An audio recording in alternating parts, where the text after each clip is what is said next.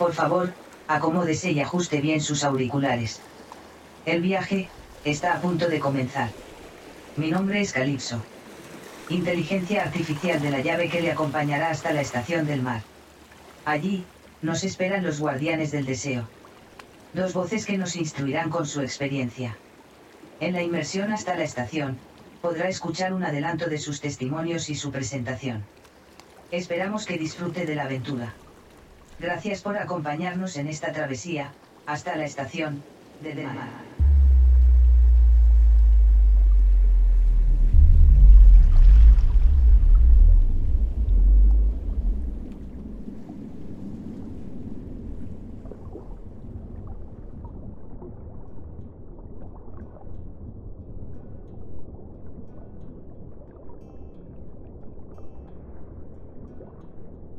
Bueno, el deseo eh, yo creo que para mí es aquello que nunca puedes dejar de hacer porque hay algo por encima de, ti incluso que, te arrastra.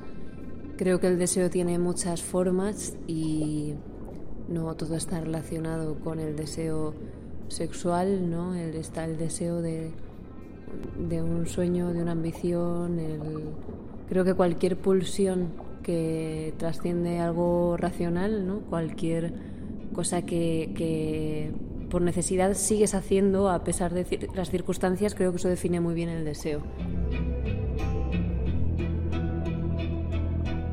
Hablar de deseo tiene, tiene una dimensión súper irónica en nuestra sociedad porque, claro, somos una sociedad que está constantemente hablando del deseo, ¿no? Tenemos pues, el deseo siempre en el horizonte como como presencia o como ausencia, pero siempre estamos deseando cosas. Eh, toda nuestra cultura del consumo se basa en el deseo, toda nuestra cultura de lo sexual se basa en el deseo. Y sin embargo, le decía que es irónico porque, eh, eh, por el otro lado, es muy difícil definirlo. ¿no? muy pocas personas han parado a, a, a, definirlo o intentar definirlo en algún momento, ¿no? ¿Qué es el deseo? Pues no sé, yo tengo mucho, mucha pasión por la etimología, ¿no? Y, bueno, siempre cuando tengo estos problemas conceptuales intento tirar de ahí. Deseo pues viene de, de decidium, del latín decidium, que sería pues el estar quieto y el, no trabajar, ¿no? Pero comparte raíz con eh. Desidedare que vendría a ser eh, la ausencia, el anhelo, eh, la falta, el sentimiento de falta. Deseo en ese sentido eh, vendría a, hacer esta energía eh, mental y emocional proyectada hacia afuera de nosotros y nosotras por una falta percibida, ¿no? Es decir, deseamos porque no estamos completas, deseamos porque nos falta algo.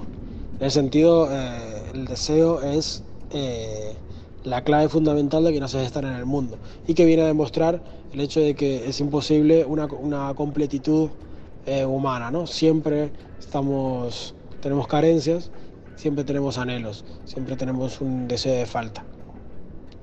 Y esto es lo que, lo que nos mueve, ¿no? Eh, entonces podríamos pensar eh, en el deseo como una energía de cambio, una energía de movimiento. Deseamos porque necesitamos que las cosas cambien, porque no estamos bien así, porque nos falta algo y, y deseamos para, para conseguirlo, ¿no?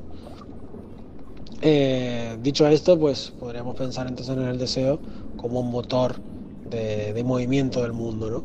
Podríamos pensar en el deseo como un motor de cambio, de, búsqueda y de, pues, como digo, de, movimiento, que vendría a ser la, clave fundamental eh, del ser, del ser, de estar en el mundo, ¿no? Eh, el humano siempre necesita porque nunca está completo. Y mientras no esté completo, eh, desearemos.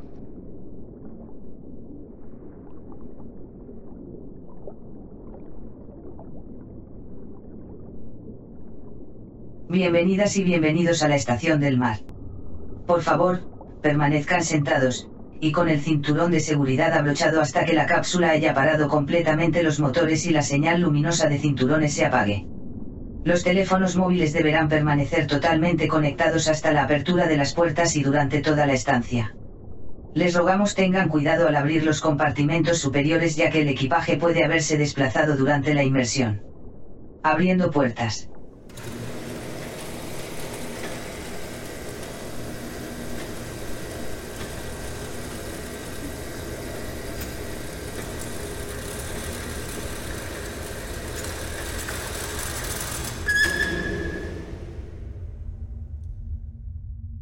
Maniobra realizada con éxito.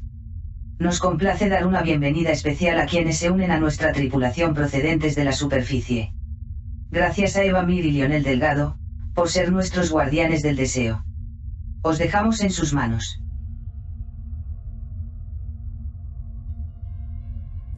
El deseo femenino es un tabú absolutamente, pero es que si además le sumamos que el deseo eh, femenino es un tabú a el deseo femenino en una mujer con diversidad funcional física es un súper tabú, ¿no? Es como algo que tampoco nadie quiere como mirar. Eh, entonces sí, creo que por suerte poco a poco estamos como descubriendo mucho más. Hay muchas mujeres que están eh, sacando de alguna manera a, la luz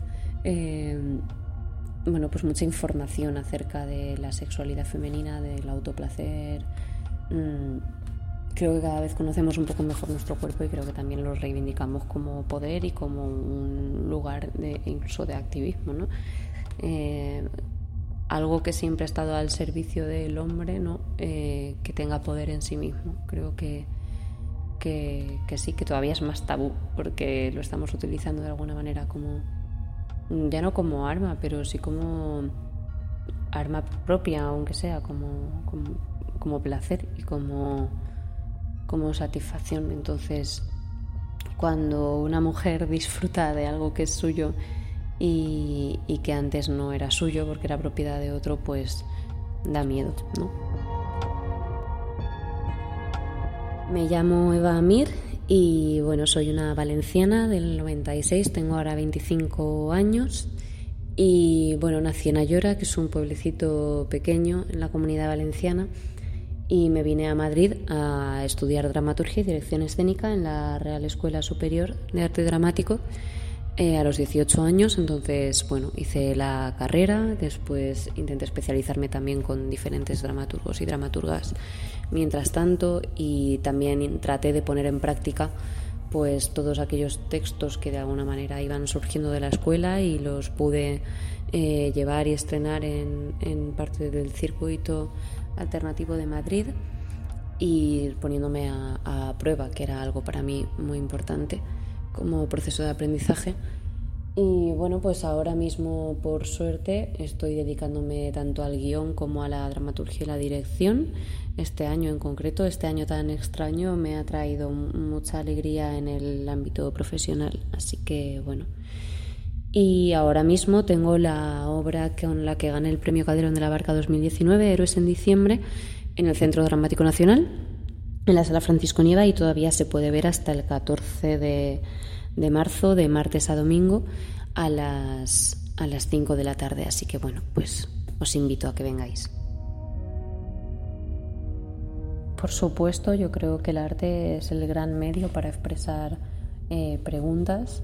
Eh, quizás el teatro en concreto, que es donde también más me he movido yo, eh, solo lo concibo así. De hecho, si no tengo una pregunta sobre algo, no escribo ese texto porque ya tengo de alguna manera la solución. ¿no? Yo solo o intento escribir de las cosas de las que no tengo todavía respuesta porque porque si no bueno ¿qué, sentido tiene lanzar una respuesta ya al público no la única respuesta que tenía yo de esta función era tenemos que hablar y, de respuesta tiene poco no porque es una invitación al, debate. Entonces eh, sí creo que el arte está hecho para para poder mm, poner sobre la mesa cosas que de otra manera si no quizás no las hablamos. Para mí, eh, dentro de la mayor perfección o imperfección que he alcanzado con esta función Héroes en diciembre, que obviamente pues, como todo proceso de aprendizaje y más siendo de lo primero que hago, pues no estoy y nunca estaré satisfecha, ¿no?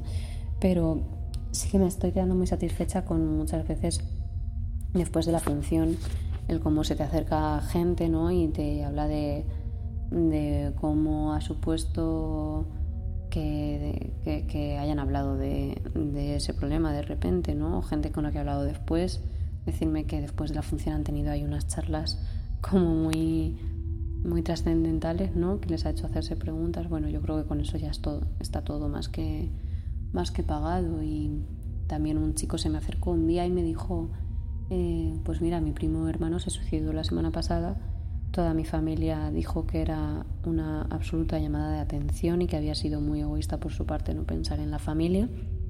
Y yo fui a verle y pensé, joder, eh, pues yo de egoísta aquí no veo nada, ¿no? Eh, de hecho, yo no, sería capaz de hacer algo así. ¿Qué valor, no?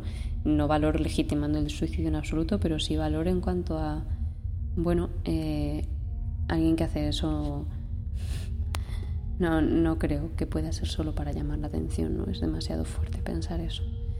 Y, sí, y me, gustó mucho que se acercara ¿no? y ver que había sido un vehículo de alguna manera a la hora para, para corroborar eso que él ya pensó en ese momento. Así que bueno, ojalá, ojalá sigamos utilizando el arte como, como un altavoz para preguntarnos cosas sobre temas que quizás si no es más difícil hablarlos. Creo que realmente esta pregunta es la más complicada de responder eh, que, quiero, que quiero contar con mi obra porque, bueno, algo que he visto mucho ahora que lo he podido montar y que he sido muy fiel a ese texto que escribí en aquel momento tan concreto, me he dado cuenta de que traté de meter mucho en esta obra, quería contar muchas cosas, demasiadas de hecho, y, quizás bueno, pues eso hace que la obra en ciertos momentos peque incluso de horror vacui, pero al mismo tiempo para mí era importante ser fiel a este impulso, eh, porque bueno, yo lo que quería contar era todo aquello que no, que no se me permitía decir en un momento muy concreto en el que además eh, yo tuve una experiencia en la que se silenció una agresión en, durante una residencia artística y, bueno, allí se, eh, se tapó todo en pos de la armonía general y de la eh, perpetuación de esa, de esa de ese sistema, de esa dinámica. Y bueno, no no tuve la oportunidad de alguna manera de reivindicar realmente lo que había ocurrido ahí. Cuando lo hice sufrí yo marginación ¿no? y, me echaron de ese proyecto. Entonces, eh, para mí había ahí un impulso muy importante de, sacar a, la luz eh, cosas que, que, nos estaban diciendo por, pues, sí, por, por facilitar ¿no? la convivencia.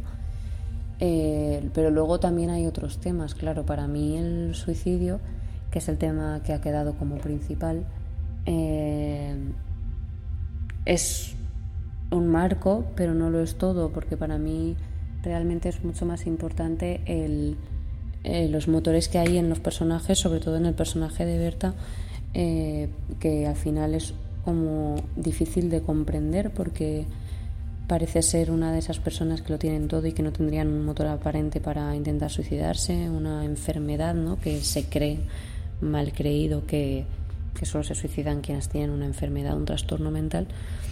Y con este personaje para mí era muy importante contar esa sobresaturación, ese ruido que nos está rodeando en general, pero sobre todo también a esa generación que, mm, que de alguna manera ha sido eh, obligada a ser una mente perfecta, un cuerpo perfecto, a ser lo más exigente posible contigo misma, a alcanzar como unas metas muy altas que implican dedicar mucho tiempo y autoexplotarse para conseguir ciertos resultados, ¿no? Yo me he visto ahí, eh, eso lo, cuento desde mí totalmente, ¿no? Y cómo, cómo nos han hecho sentir que cada minuto de nuestro día tenía que ser productivo y cómo en, en esta cultura del mientras que vivimos, ¿no? Mientras estoy viendo una serie, estoy haciendo sentadillas, pero también me estoy Mm, estudiando el próximo examen de inglés de la escuela que me ha apuntado, ¿no? Hay algo como de eh, hacer lo máximo en el mínimo que es una locura para la cabeza, ¿no? Y acaba irrumpiendo en tener que, coger como momentos sabáticos de decir me pierdo de este mundo, ¿no? Porque si no da una sensación de que es una rueda que nunca se para y, y bueno, esto, esto está muy presente también supongo que, hay una parte de la sala de la vivienda, se habla de, esos temas transversales, no socialmente, bueno, que nos preocupan en, unos niveles o en otros, pero para mí son, como digo, más transversales y que completan desde cada personaje un poco la obra.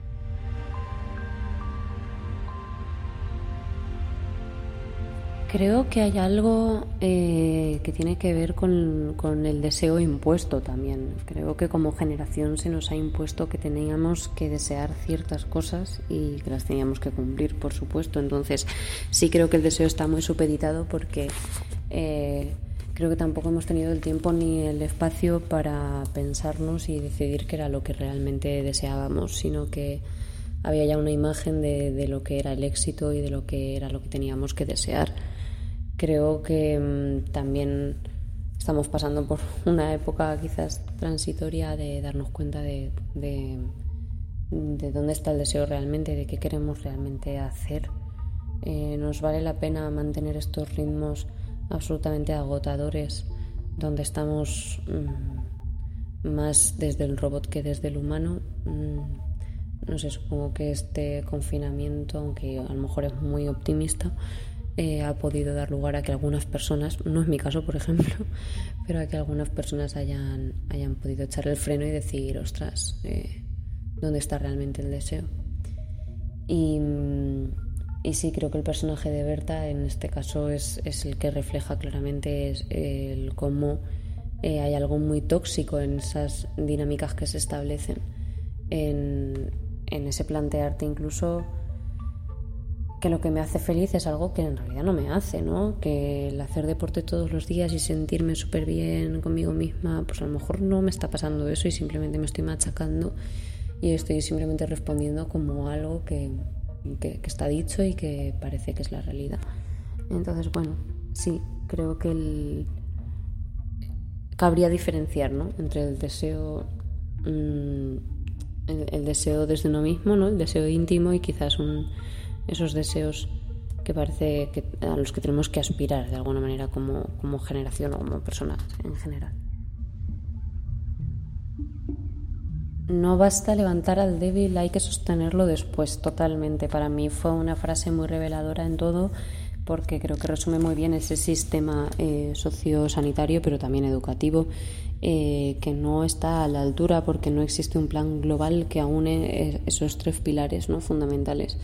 Eh, al final lo que nos estamos encontrando es con unos tratamientos y unas dinámicas con los pacientes que han intentado suicidarse y, bueno, también con las familias que lo han sufrido, eh, de alguna manera de, parche, ¿no? De eh, como no hay recursos y como no es posible dar el, bueno, pues el apoyo, el refuerzo, la la cercanía que requiere una persona en esta situación, eh, pues se está atajando desde un lugar mucho más superficial ¿no? y, muy, muy centrado y, muy apoyado con la medicación y de alguna manera pues sosteniendo em, un poco muertos en vida a muchas personas que precisamente se quitaron se intentaron quitar la vida porque no les satisfacía esta, ¿no? Entonces, encontrarse con que la solución, como dice Berta también, mi antídoto no puede ser lo mismo que me empujó al suicidio.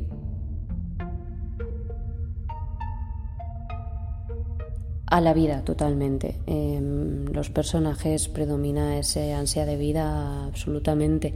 Hay una frase en la obra que dice, solo se suicidan los optimistas. Eh, los que no esperan nada tampoco esperan la muerte, ¿no? Y para mí fue muy revelador el, bueno, el descubrir también en mi propia carne que al final quien, quien más ansias tiene de vivir, quien también peor lo pasa cuando la vida no le satisface o cuando no puede agarrarla en, la medida en la que querría.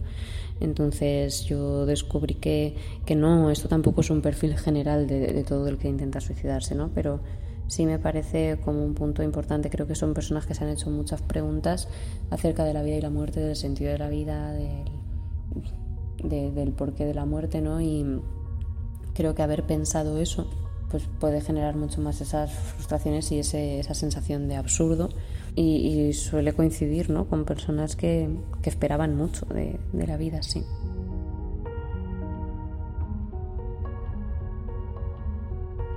Bueno, creo que claramente es un temazo la validación social eh, en relación con, la expresión del deseo, ¿no? Eh, creo que en absoluto expresamos lo que deseamos en, sociedad ¿no? Porque, pero bueno, es que ni con nosotros mismos posiblemente nos, nos eh, atrevemos a aceptar qué es lo que estamos deseando, porque no queremos conocerlo, porque si, si lo hiciéramos y fuéramos honestos, posiblemente nos daríamos cuenta de que nos estamos engañando con muchas decisiones vitales, ¿no?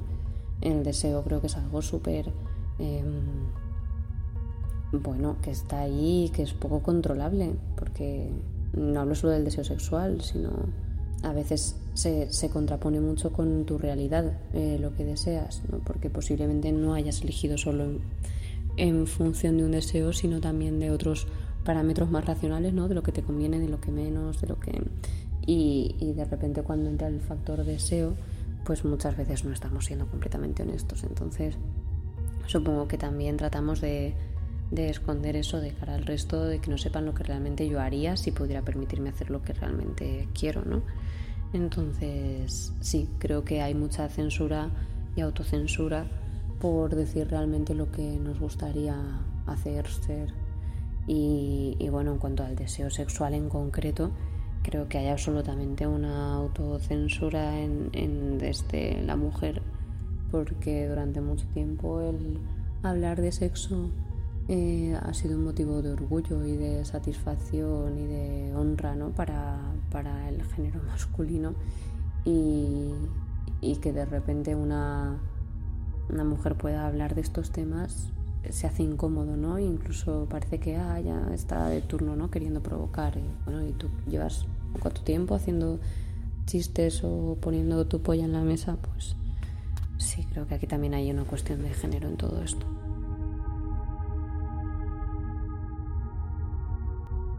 Creo que introducir a una persona con un deseo erótico, eh, además fuera del canon, ¿no?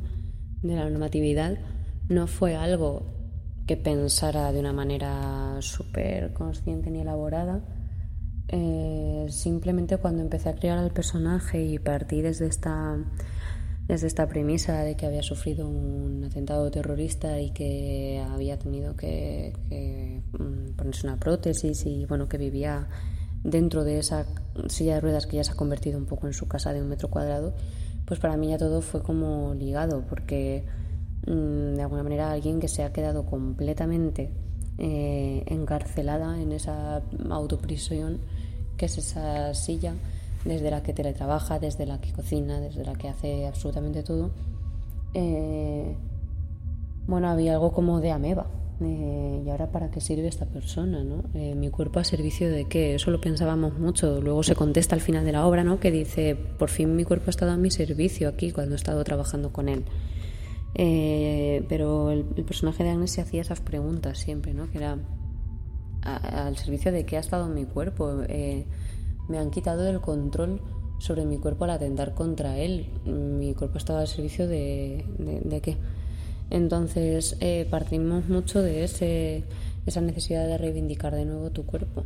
Y, bueno, luego también tampoco le queríamos buscar como un tinte más eh, allá de eso, ¿no? Porque parece que quizá porque sea una persona fuera del canon tiene que tener algo de especial, ¿no? Pues es una persona que seguramente sea una persona muy sexual, ¿no?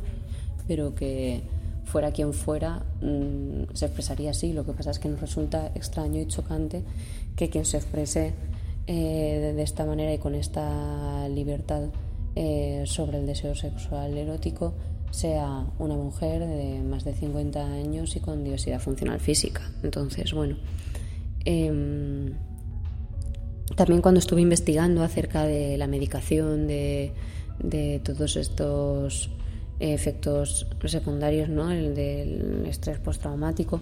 Cuando descubrí esta, esta realidad que vivían muchas personas que por la medicación se quedaban absolutamente eh, secas de líbido, ¿no? Y, y, joder, pues hablar también de esas cosas, ¿no? Que es como, como que son incómodas, pero, pero bueno, que creo que, hay bastantes personas que las están sufriendo.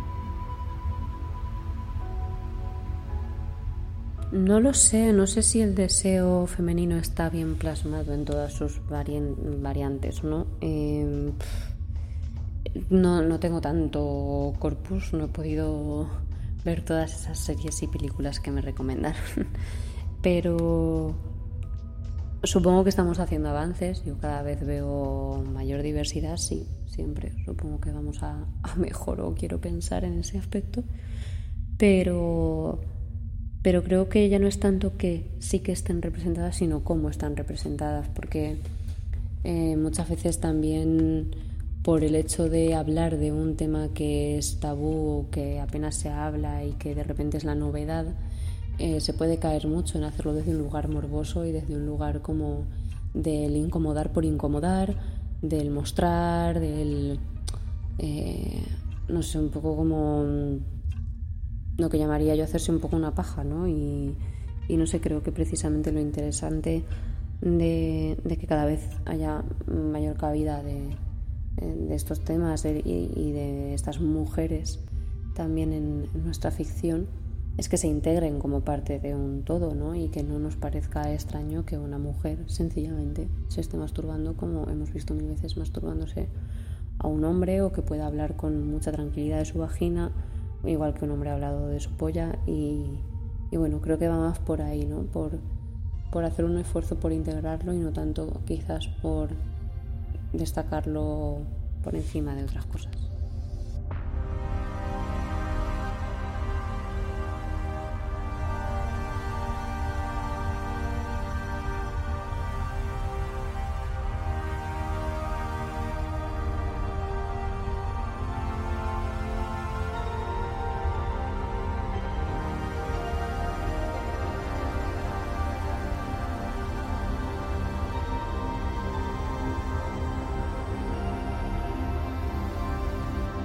Gracias por tu voz, Eva. Ahora es el turno de Lionel. Adelante. En lo que a mí respecta, como persona bueno, que trabaja más bien el tema de masculinidad, es el género. Claro, y incidir un poquito en la diferencia según género es muy interesante, ¿no?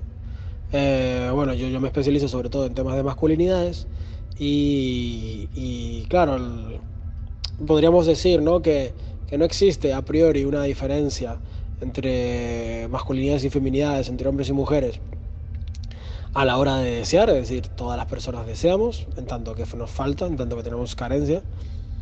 Todas las personas deseamos, sin embargo, la traducción material, social y, práctica de, este deseo efectivamente tiene unas diferencias clave en nuestra cultura. ¿no? Eh, eh, la masculinidad respecto al deseo está, está muy ligada a una práctica de conquista. ¿no?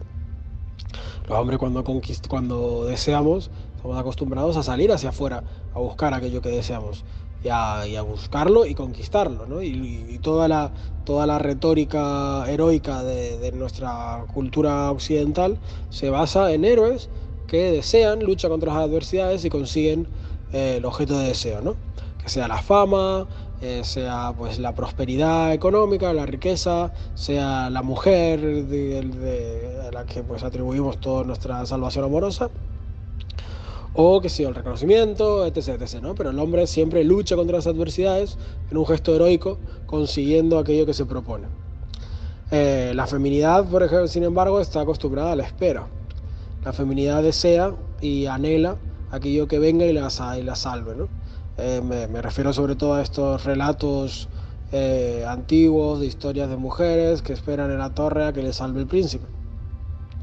Eh, sin embargo, bueno, por suerte el feminismo ha venido a cambiar todo esto y a, plantear que no, que la mujer es igual de, de agente de su, de su vida y de su deseo como cualquiera y que el, el deseo está ahí para perseguirlo y para conquistarlo, ¿no? Eh, pero bueno, en el hombre eso está mucho más inculcado y está además muy relacionado, como digo, a esto, a la lucha de las adversidades, contra las adversidades y a, imponer la propia voluntad frente al mundo. ¿no? El hombre estamos, estamos acostumbrados a que el deseo vaya a llevar a cabo nuestro deseo va a, consistir en romper adversidades, enfrentarnos y destruir murallas y bloqueos para poder eh, llevar a cabo esta, esta conquista. ¿no? Esto es fundamental en nuestra, en nuestra cultura y esto nos sedimenta en la personalidad masculina desde muy pequeños. Y, eso, pues, quitando, bajando la tierra y, alejándonos quizás a la retórica heroica, porque no estamos, no, todos tenemos la posibilidad de luchar contra grandes monstruos para, para pues, conseguir eh, nuestra aventura. La vida mundana es mucho más normal y cuando me refiero a deseo y romper adversidades, por ejemplo, nos podemos eh, referir a la conquista de seducción y en ese sentido el hombre que desea con un anhelo brutal a, esta mujer que le ha robado el corazón, su, su, deseo le va a llevar a romper la voluntad, que en ese sentido puede ser el no, ¿no? El no de la, de la mujer y, conquistarla a través de la perseverancia y, y, y el romanticismo caballeroso, ¿no? Eh, pero bueno, también puede significar el deseo y romper las, romper las resistencias de ser próspero económicamente. Entramos en toda la, la lógica del emprendedor, el hombre hecho a sí mismo, el yo marca, que tiene que luchar contra un mundo, eh, pues un mundo duro y conseguir ser el empresario de sí mismo y ser pues eh, así como Will Smith en la búsqueda de la felicidad, así son todos estos relatos de hombres que empiezan desde abajo, pero a través de perseverancia y, esfuerzo y sacrificio eh, se convierten en, personas prósperas. ¿no? Eh, soy Leonel Delgado, soy pues, investigador en la, en la Universidad de Barcelona, de formación sociólogo y filósofo. Y bueno, desde hace unos años vengo dándole vueltas a esto de, del género y las masculinidades en concreto, escribo en algunos sitios y tal. Y bueno, supongo que también lo que soy es básicamente un, tío socializado como tal que decidió dar un par de pasos al lado de los compromisos patriarcales, intentarlo por lo menos, y, supongo que, intentar ser un poquito más responsable eh, personal y socialmente con, con lo que soy y con lo que hago para, para pues, mirar hacia atrás, ver todas las, todo el dolor que he causado, todas las cagadas que he cometido e intentar pues, meter un poquito la mirada en la forma en la que, en la que empezamos a aprender a comportarnos como tal y, y ver qué se puede hacer ahí, ¿no? si hay salida y si, y si hay otras formas de, de, vivir en el mundo. ¿no? Sin embargo, en nuestras sociedades pareciera que el deseo se, se circunscribe única y exclusivamente al tema del sexo, ¿no? Eh, es interesante el tema, porque, mm, claro, yo en algunos artículos he hablado de cómo eh, el sexo en nuestras sociedades es un nudo simbólico, ¿no? Eh, como decía Oscar Wilde, todo en esta vida va de sexo menos el sexo, el sexo va de poder. podríamos hablar largo y tendido sobre sexualidad y poder, ¿no? Pero bueno, a lo que me gustaría referirme es a la idea de que, bueno, el sexo no, no solo va de sexo. Sexo está siempre cargado de simbología, de significaciones en nuestra sociedad. ¿no? Puede significar pues, el triunfo social, puede significar pues, la dominación, pero también puede significar el cumplimiento de, un anhelo, puede significar eh, la demostración de un amor, puede significar un montón de cosas. ¿no?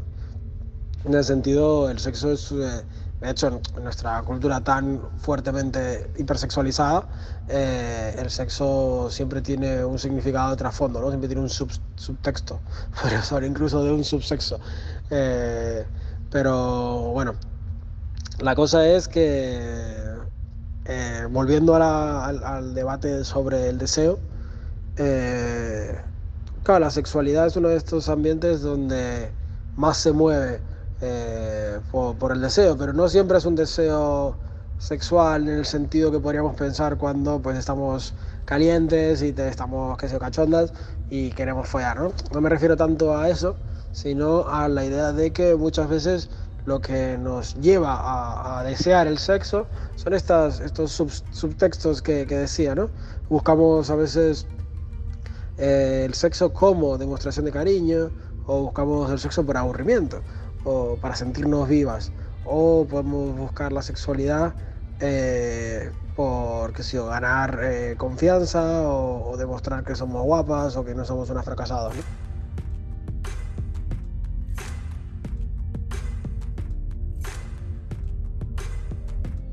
La idea, bueno, en última instancia es que en todas esas motivaciones lo que hay es un motivo de deseo. Es el sentido que decía antes, ¿no? El deseo como como carencia, como anhelo, el deseo como anhelo de aquello que no tenemos. Eh, la sexualidad eh, es una de las otras formas, quizás una de las más asentadas y más hegemónicas en nuestra sociedad, pero es una de estas formas en las que buscamos eh, pues cumplir ciertos deseos, ciertos anhelos, ¿no? Eh, claro, esto a la vez es, es, lo fuerte y la debilidad de la sexualidad, ¿no? Porque al final cargamos la sexualidad de un montón de... Cargamos la sexualidad un montón de, de ideas y de, anhelos que no están propia y única exclusivamente ligadas al sexo y eso lo hace todo mucho más complicado, lo hace mucho, todo mucho más eh, difícil, ¿no? Y que eh, inevitablemente casi si, si eh, que si cargamos la sexualidad con tanta, con tanta responsabilidad, es decir, nos, nos tiene que hacer sentir vivas, nos tiene que hacer sentir llenas, nos tiene que hacer sentir exitosas. si cargamos, como digo, la sexualidad de tanto subtexto, la, la, frustración es, es casi, casi asegurada, ¿no? Es decir, cuando terminemos de follar, pues habremos descubierto que no nos ha salvado el sexo, ¿no? O que seguimos tan incompleta como antes. Así que supongo que podríamos decir que al haber cargado el sexo de tanto de tanta carga simbólica, eh, la frustración y el sexo eh, tiene una ligazón tremenda en nuestra cultura, ¿no? Eh, cargamos el sexo de, tantos, de tantas aspiraciones sociales que van más allá de lo propiamente sexual que, que, el encuentro sexual al final casi nos puede, salvo, no quiere decir que sea inevitable, ¿no? pero es muy común que nos lleve a, la frustración o al, o al sentirnos sin más, ¿no? porque no, no nos ha aportado todo aquello que queríamos. Decía antes que bueno que no existen diferencias que, sí, que hombres, tanto hombres como mujeres, eh, deseamos, porque está casi en la constitución humana, deseo como anhelo y como, como proyección eh, de lo que nos falta. Sin embargo, esto es una, una base que, que, que eso única y exclusivamente marca eh, la estructura lógica del deseo. ¿no? En el fondo, luego, la forma en la que se materialice, lo que se, se, traduzca en la práctica, tiene muchísimo que ver con el contexto cultural. ¿no? Decía antes, marcaba un poco la diferencia entre lo masculino y lo femenino a la hora de desear, pero también hay que recordar que el deseo cuando eh, se materializa, se inscribe en una sociedad pues tremendamente consumista y neoliberal.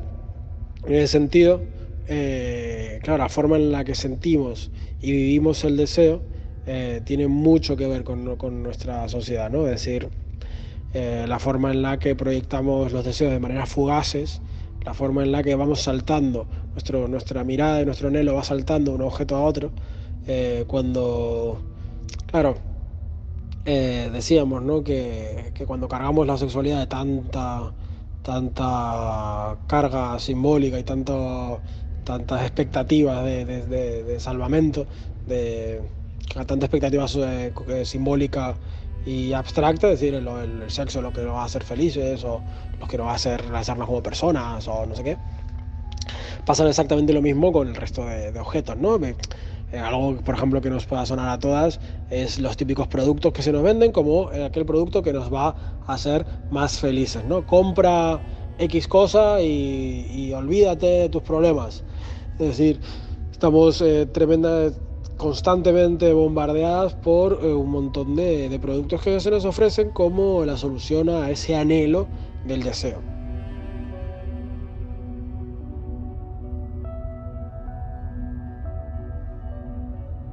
Esto lo sabe eh, el, la, la, industria del consumismo eh, neoliberal y, juega con ello, ¿no? Es decir, nuestra mirada y nuestro anhelo del deseo va saltando de un objeto a otro. Va a ser esta chaqueta la que nos haga eh, pues lucir mucho más guapas, sino que nos haga conseguir ese trabajo estable. Luego pues será este móvil el que nos conseguirá eh, salvarnos de la, de la, mediocridad cuando podamos hacer unas fotos tremendas, súper guapas. O va a ser este coche, o va a, ser este videojuego, o va a ser no sé cuánto, no sé qué constantemente nuestro deseo va saltando de una cosa a otra, haciendo, prometiéndonos eh, cumplir ese anhelo de, falta, eh, pero la, frustración y, supongo que eh, la trampa de todo esto es que esa falta y ese anhelo nunca, nunca se salva, ¿no? No solo porque no, en, última instancia no se puede salvar, es decir, nunca vamos a estar completas y nunca vamos a sentir, vale, ya está, sino que siempre va a haber ese deseo de falta. Y no solo por eso, sino porque esta cultura nos, nos ha acostumbrado a pensar que eh, esta falta no es algo que hagamos o un sentido de la vida, sino que eh, se basa en objetos, eh, en objetos que se pueden comprar, consumir y, vender, ¿no? Y ahí, pues, el sentido, la forma en la que eh, aprendemos a desear está tremendamente ligada al consumismo. Esto, pues, esta lógica consumista neoliberal también luego se aplica y se relaciona con lo sexual, ¿no?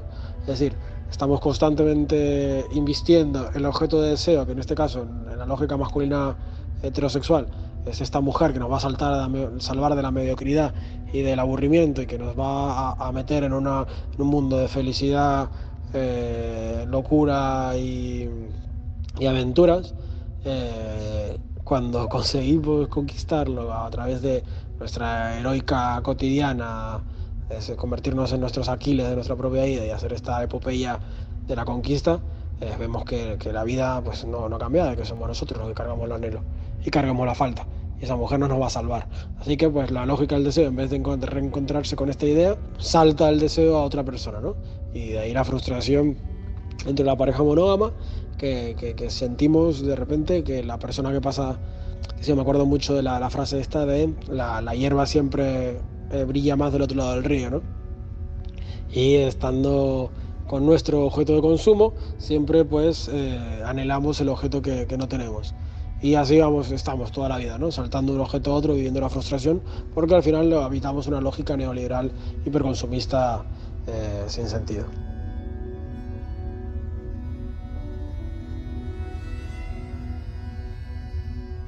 Una de las formas más eh, perversas que puede adscribir esta, esta lógica del deseo y consumismo es cuando investimos a eh, investimos la sexualidad y el triunfo y el ser deseados con la validación social, ¿no?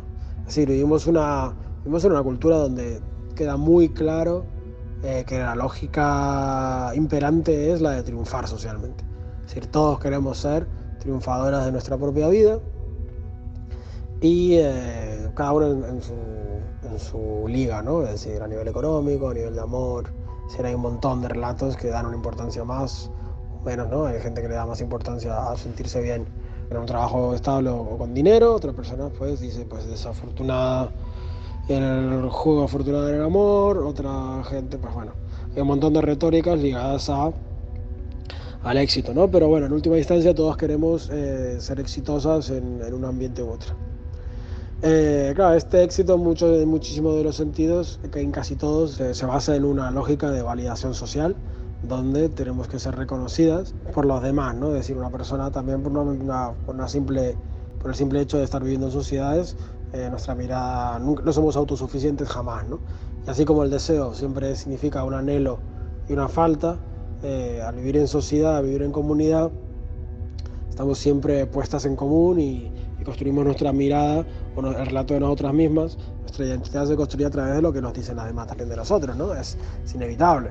Eh, así como pues, una persona va, va a, desarrollar una personalidad tremendamente vulnerable y, frágil si toda su vida eh, lleva pues eh, chupando discursos malos sobre sí misma dichos por los demás, gente que sufre bullying o gente que pues, estamos siendo desvalorizados constantemente, esa persona pues va a salir con una personalidad bastante frágil, ¿no?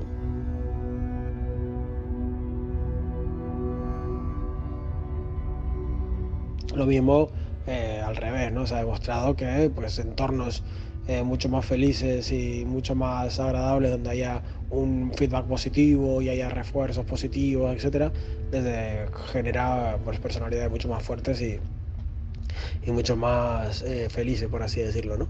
Eso nos demuestra, ¿no? Que al final la validación social es constitutiva de nuestra identidad y que en última instancia nuestro deseo siempre está ligado nuestro ligado a ello, ¿no? Es decir, podemos, podemos estar eh, diciendo que no nos importa la, opinión de los demás sobre nosotras, pero eh, en última instancia nuestra construcción de la personalidad también depende un poco de otras. De lo contrario sería como una lógica muy, muy individualista, abstracta y neoliberal, ¿no? El hecho de que nosotros nos construimos a nosotras mismas, no necesitamos a nadie ni a nada y nosotras somos agentes de nuestra propia vida lo cual puede ser cierto en cierta medida, pero es tremendamente simplista a nivel social, ¿no? Es decir, eh, necesitamos al resto de gente y no está mal, no está mal, eso nos constituye como, como, como personas, como seres sociales, ¿no?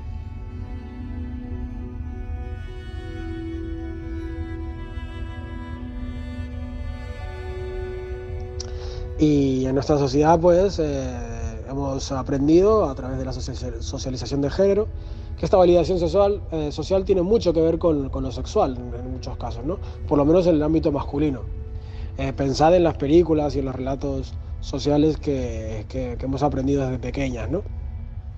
Eh, ser exitoso significa, pues, que todos nos, que nos deseen, que entremos no solo tener dinero y ser triunfadores, sino el hecho de la mirada de la mujer que nos desea, de la, con lógica tremendamente heterosexual, desde luego, ¿no?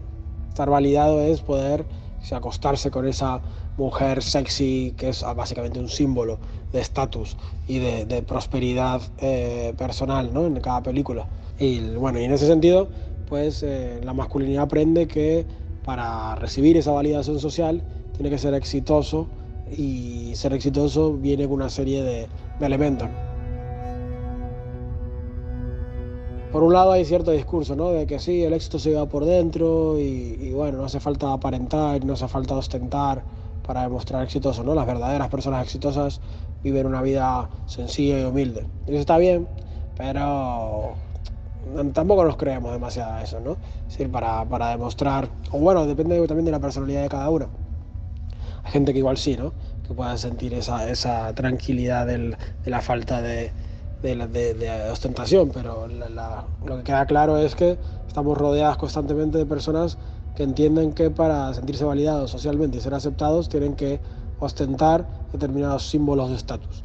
Y en ese sentido, eh, el, éxito sexual eh, hemos aprendido desde las masculinidades que, viene a significar, viene, viene a, a, ser una forma de demostrar esta este éxito. Somos éxitos y nos llevamos un montón de chicas a la cama, si, si estamos pues follando un montón y encima y les dejamos placer y quieren más porque las hacemos correr 20.000 veces.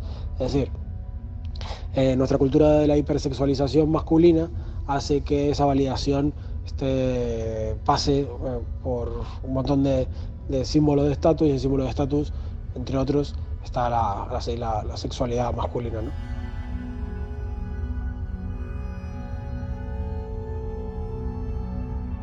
Claro, esto genera un problema, ¿no? Porque mm, eh, si de repente el sexo no solo significa sexo, sino que significa validación social, vamos a estar buscando sexo por validación social. Y eso eh, puede generar muchísimos problemas en el sentido de que podamos estar teniendo eh, relaciones sexuales o relaciones afectivas con un montón de gente, pero lo que nos interesa en última instancia no es la propia relación, es decir, no estamos en esta relación para sentirnos bien, sino por otra cosa. Y eso puede, claro, fácilmente desencadenar un montón de conductas de poca responsabilidad afectiva, ¿no? Es decir, cuando nos importa más eh, nuestra validación y nuestro éxito y cumplir ese anhelo, cuando nos mueve nuestro propio deseo, pero no eh, una cuestión empática, no, desarrollamos muy poco la empatía y no nos preocupamos todo por, la, por el deseo y por eh, la, pues, la, vida afectiva de la otra persona a la que implicamos, eh, si, nos movemos de una manera egoísta y vamos buscando sexo fácil para sentirnos validados sexualmente y socialmente, pero eh, no somos empáticos con la otra persona, claro, eso como consecuencia eh, dejamos detrás nuestros un reguero de, de, cadáveres emocionales súper feos, ¿no? Vamos de repente encadenando un encuentro tras otro, una relación tras otra, movidos más bien por nuestro deseo de, de, validación y por nuestras carencias y por nuestra, eh, nuestro, nuestro, pues, nuestro bienestar, pero no empáticamente por el bienestar del otro, o del otro, eh, esto ha generado muchísimos problemas. ¿no?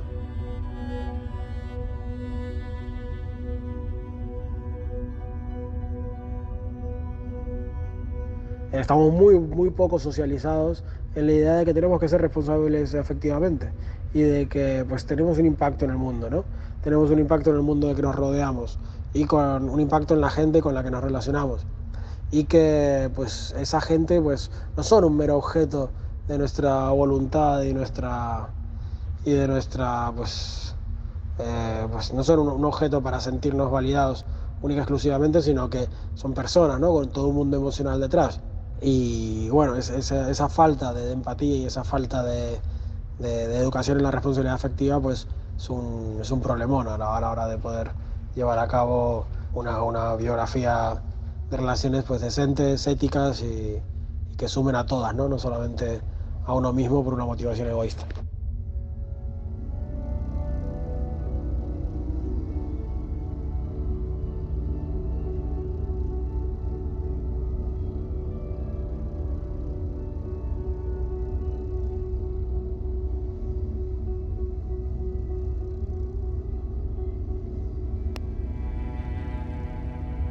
Gracias Lionel. Con tu voz damos por finalizada este primer descenso a la estación del mar. Por favor, diríjanse a la cápsula para volver a la superficie. En la ascensión, podrá escuchar a nuestros guardianes de este mes y sus deseos para nuestro futuro. En nombre de la tripulación de la llave, nos despedimos. No sin antes darle las gracias por elegir esta aventura. Mi nombre es Calypso, y ha sido un placer acompañarle. Desde ahora, ya puede considerarse un tripulante más de la llave.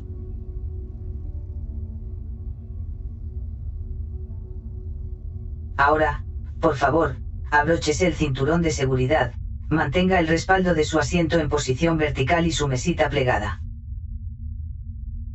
Activando motores.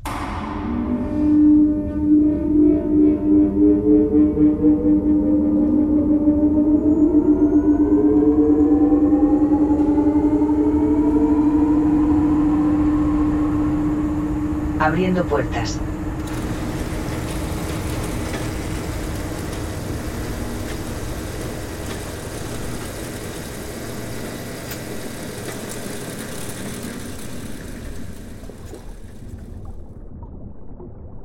Esperamos verle pronto de vuelta.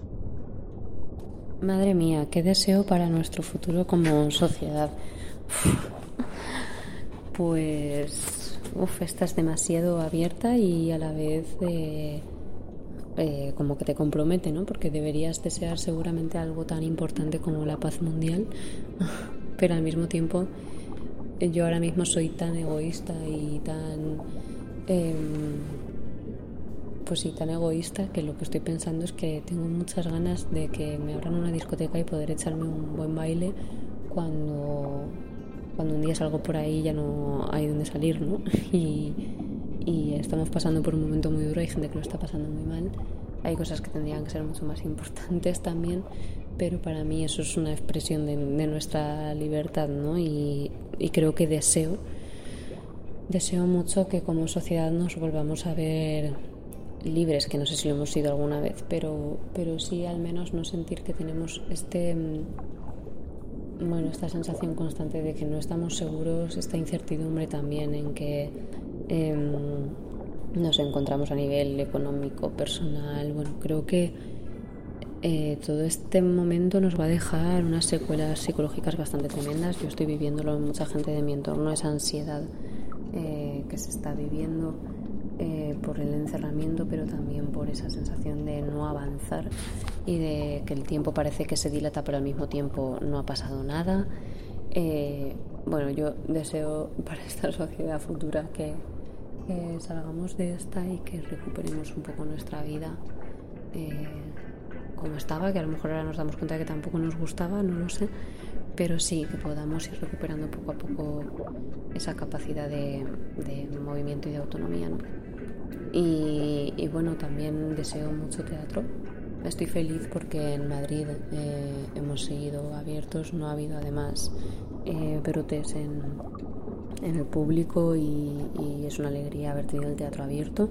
Cuando me dijeron que teníamos que pasar la función a las 4, al principio, las primeras semanas, por el toque de queda, eh, pues obviamente no, sentí queja, ¿no? Lo primero que pensé fue, madre mía, pero si seguimos haciendo teatro, mm, están cerrados en la mayor parte del mundo, ¿no? Eh, ya está. ya está, que podamos hacer teatro en tiempos de pandemia cuando ya es difícil hacerlo de por sí, para mí era un, regalazo, así que bueno, deseo un futuro en esta sociedad lleno de, teatro, de mucho teatro, de muchas preguntas y también de alguna sala de baile abierta donde podamos ir después de las funciones.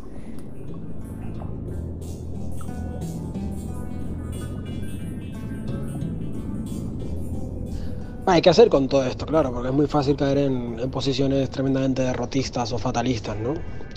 ¿Qué hacer con todo esto? Pues supongo que, claro, tenemos, nos lleva mucha, mucha carrera ganada esta socialización patriarcal, neoliberal, consumista, ¿no? Y nos lleva muchísimo, muchísima ventaja y en ese sentido, pues bueno, como poco, eh, se trata de ir empezando, ¿no? Ir empezando a eh, ganarle terreno a esta socialización eh, patriarcal que, que, se nos ha inculcado.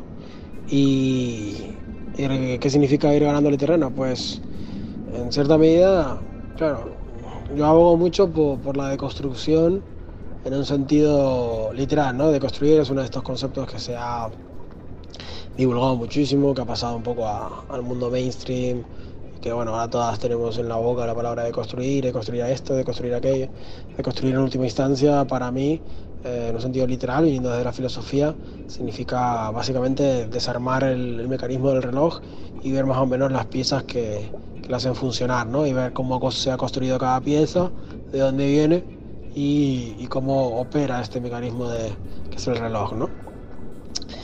Y bueno, de construir el deseo, ¿qué vendría a significar? Pues eh, creo firmemente en la idea de que tenemos que, ganar terreno este, esta socialización patriarcal vendría quizás por el, abrir eh, de cuajo eh, esta energía de deseo, ver qué estamos haciendo con esta energía de deseo, qué estamos deseando, dónde estamos haciendo posar nuestro deseo, por qué estamos buscando en el sexo la validación social, por qué estamos siendo incapaces de sentirnos tranquilas o de poder sentirnos más completas de lo que nos sentimos, etcétera, ¿no? Es decir, de construir el deseo eh, supone eh, hacernos conscientes de qué deseamos, por qué deseamos. Y, y, supongo que tener es tener también una mirada sospecha, ¿no? Eh, sospechar de este deseo, sospechar de lo que decimos que deseamos.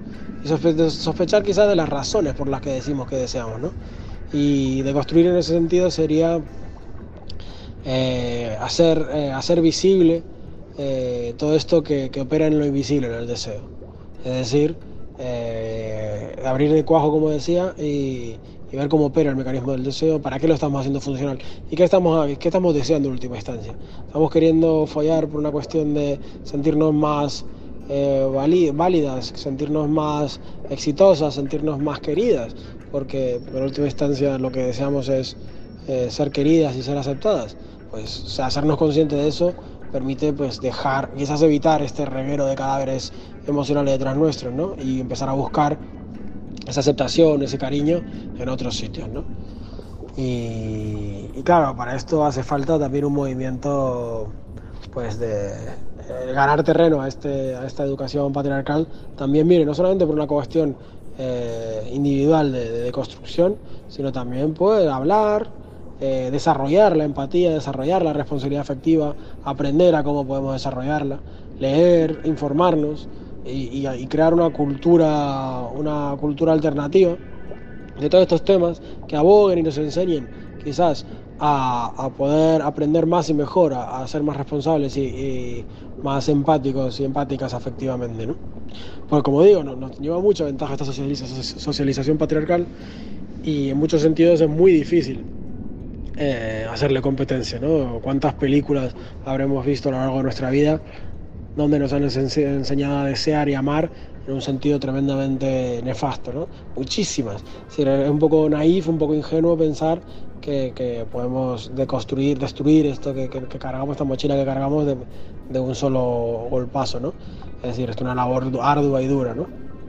Pero bueno, creo firmemente en que, en que bueno, eh, a través de trabajo duro, mucho, mucho hablar, mucho comunicar y desarrollar herramientas con amigas y amigos, y sobre todo eh, trabajar en esa cultura alternativa de, la responsabilidad y la empatía empática, la empatía empática, eh, la responsabilidad y la, empatía social, la, empatía emocional, pues podemos seguir, como digo, y ir poniendo piecita a piecita a, construir esta, pues un horizonte quizás un poquito más igualitario y respetuoso.